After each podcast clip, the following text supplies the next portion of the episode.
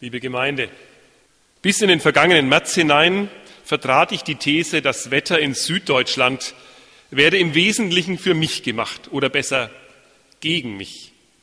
Es war ja seit Jahrzehnten deutlich zu beobachten, dass stabile Schönwetterperioden in Zeiten lagen, in denen ich viel zu tun hatte.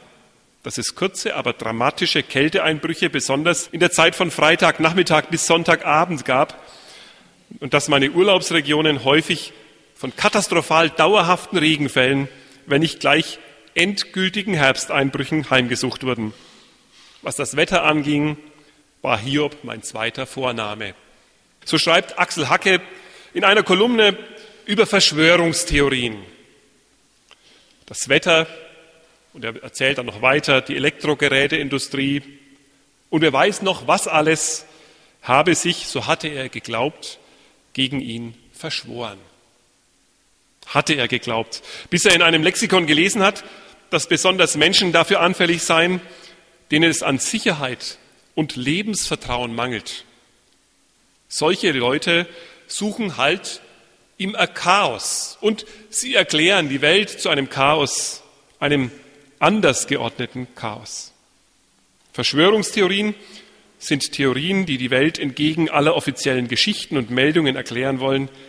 Sie stellen überraschende neue Zusammenhänge her und sind am Ende felsenfest überzeugt. Nur so kann es gewesen sein und nicht anders.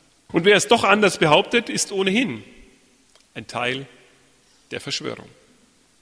Wie könnte es anders sein?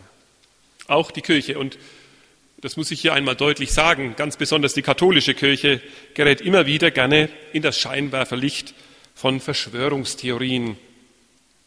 Sind nicht einige felsenfest überzeugt, dass Johannes Paul I. schon nach 33 Tagen von den eigenen Leuten ermordet wurde?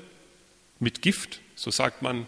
Und man fragt sich, wenn es wirklich eine Verschwörung war, er wurde ja nie obduziert, woher wollen das dann die Verschwörungstheoretiker wissen?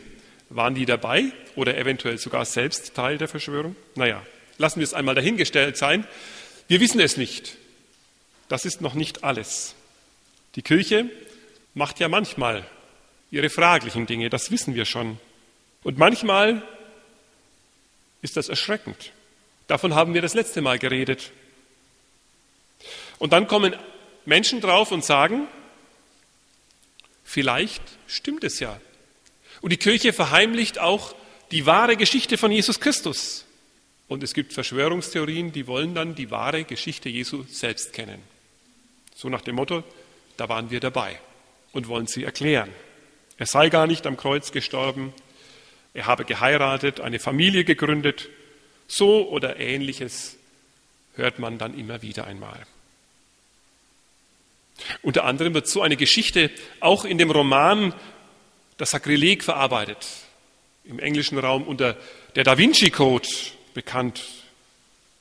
Spannend und gut geschrieben, geschickt verwoben, ein toller Roman, eine nette Erzählung.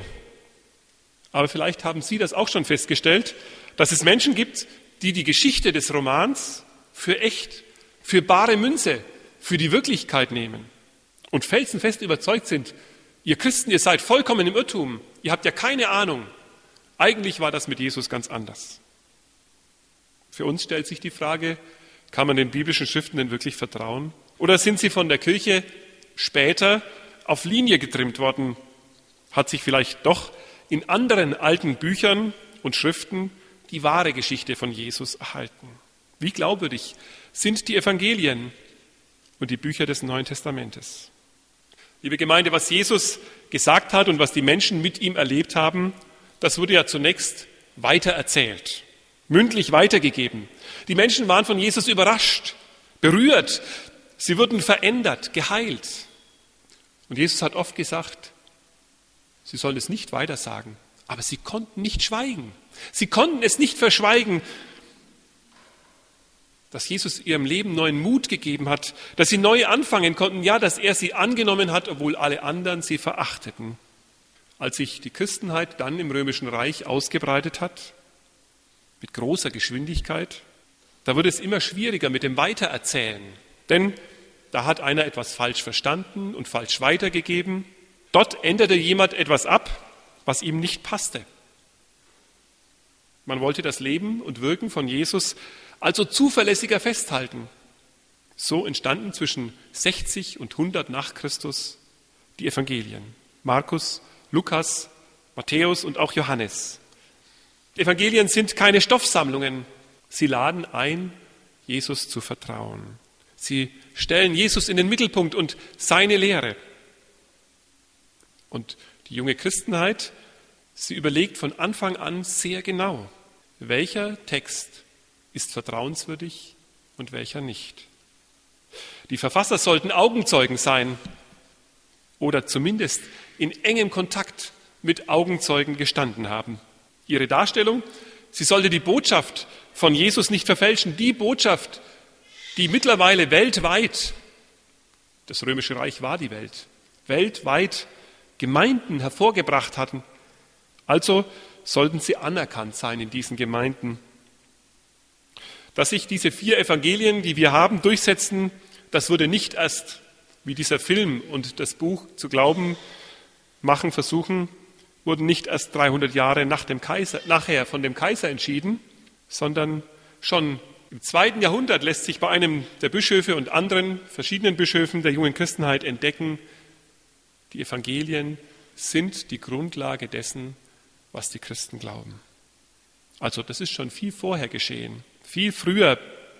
Und es kommt natürlich jetzt die Frage auf, ja, was ist dann mit den anderen alten Texten, von denen wir immer wieder auch hören, die sich auch Evangelien nennen? Es gibt ein Philippus, ein Thomas, ein Maria Magdalena und ein Judas-Evangelium. Vielleicht haben Sie davon schon gehört, das ist relativ neu entdeckt worden und hat dann für Furore gesorgt in den üblichen Zeitschriften Spiegel und Fokus wird das dann immer meistens irgendwann zu Ostern oder Weihnachten als Sensation neu verhandelt. Die Bibelforscher sind sich ja nicht oft sehr einig, aber darüber besteht große Einigkeit, eine ungewöhnliche Einigkeit, dass all diese Evangelium noch einmal 100 Jahre später, also die sind tatsächlich dann in der Zeit kurz vor dem dort angedachten Konzil 300 geschrieben worden erst. Also da gab es keine Augenzeugen mehr und keine Menschen, die mit den Augenzeugen in direkten Kontakt standen. Da begannen diese Evangelien, die ich gerade vorhin genannt habe. Ganz anders als übrigens bei den Verschwörungstheoretikern gewünscht, sind diese Evangelium keineswegs welt- und lebensfreundlich. Es wird ja immer so behauptet, ja, die Evangelien, die die Kirche in die Bibel gebracht hat, die sind lebensfeindlich und die anderen, die wären lebensfreundlich und frauenfreundlich und lebensfroh.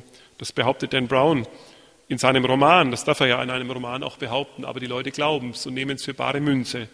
Das Thomas-Evangelium sei frauenfreundlich und lebensfroh.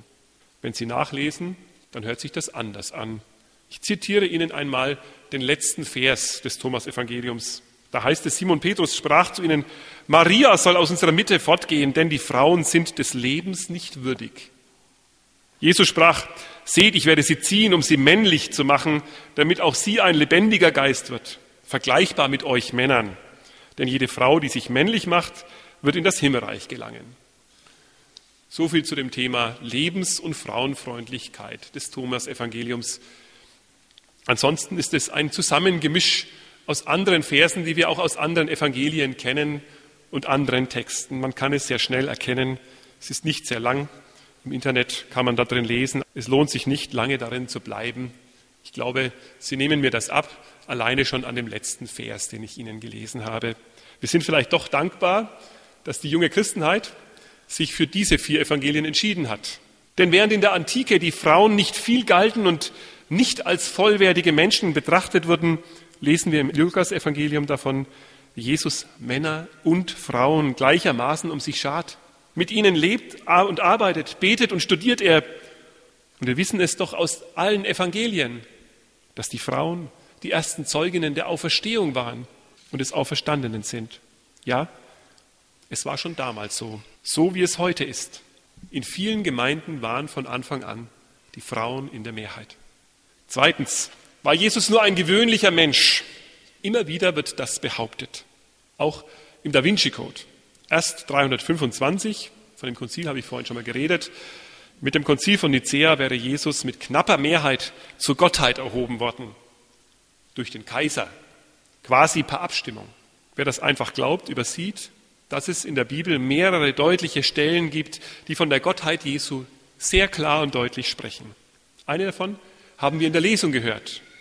Philippa 2, Vers 6 bis 11, der sogenannte Christushymnus. Der Philipperbrief, er stammt so ungefähr aus dem Jahr 59 nach Christus, also er ist noch älter als die Evangelien. Und das Bekenntnis, da sind viele Bibelforscher sich einig, ist noch älter. Paulus hat es zitiert, weil es im gottesdienstlichen Gebrauch war, so wie wir dann kurz danach unser Glaubensbekenntnis gesprochen haben. Und wer aufgemerkt hat, der hat vielleicht verstanden, wie ähnlich sich diese Bekenntnisse sind. Jesus, der aus dem Himmel herabsteigt und aufgehoben wird nach seiner Kreuzigung. Der Christushymnus beschreibt, dass Gott in Christus zur Welt kommt. Das lesen wir auch an anderer Stelle bei Paulus, denn Gott war in Christus und versöhnte die Welt mit sich selbst. So die alten Schriften. Und am Ende haben wir gehört, dass alle Knie sich vor ihm beugen sollen und alle Zungen bekennen werden, dass Jesus Christus der Herr ist.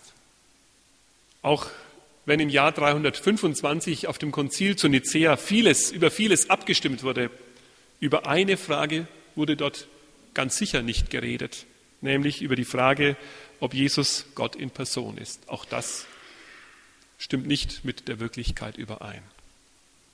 Ich möchte abschließen und festhalten. Die Bibel ist natürlich weder ein Roman noch ein Lexikon. Wer in ihr liest, der wird Gott, der wird Jesus begegnen. Und wer Jesus begegnet, der wird eingeladen sein, ihm zu vertrauen. Wer Jesus aber vertraut, der wird verändert. Das gilt uns, liebe Gemeinde. Das sollen wir hören. Darauf sollen wir vertrauen. Wer Jesus vertraut, den wird Jesus verändern. Und wir müssen uns fragen, liebe Gemeinde, nicht, wie ist die historische Sicht der Dinge, sondern darf Jesus mich verändern, wenn ich hier sitze und hier bin im Gottesdienst? Vertraue ich ihm mein Leben an? Bin ich ihm begegnet? Bin ich ihm auf der Spur? Folge ich ihm nach? Jesus hat sich nicht zurückgehalten von den Menschen, nicht von denen mit schweren und ansteckenden Krankheiten. Er hat die Kinder angenommen, Während eine Welt gesagt hat, die Kinder sind unwichtig, ein Vater kann entscheiden, ob ein Kind lebt oder nicht. Bis zu einem bestimmten Alter dürfte, dürften die Eltern ihre Kinder einfach umbringen und wegwerfen, als wenn sie eine Sache wären. Jesus aber nimmt sie und stellt sie in die Mitte und sagt, erkennt Gottes Reich. Jesus segnet die Kinder. Den Ausgeschlossenen und Gescheiterten hat er einen neuen Auftrag und einen neuen Anfang gegeben. Darum geht es, liebe Gemeinde, in dem Glauben, dem wir nachfolgen. Und wer diesen Jesus entdeckt, der kommt nicht mehr von ihm los. Wer seine befreiende Vergebung erfährt, der muss die eigene Schuld nicht hinter bitteren Anklagen an andere verstecken. Der tut Dinge, die er sonst niemals tun würde. Er bittet um Vergebung. Und er wird ein Mensch, der selbst anderen gerne vergibt, der gerne verzeiht, der anderen immer wieder auch so wie er selbst erfährt, einen neuen Anfang ermöglicht. Durch die liebende Gnade Gottes. Wer Jesu bedingungslose Liebe in seinem Leben erfahren hat, der weiß, dass diese Liebe auch den anderen gilt. Und er möchte, dass diese Liebe die anderen auch spüren und dass sie es erfahren. Amen.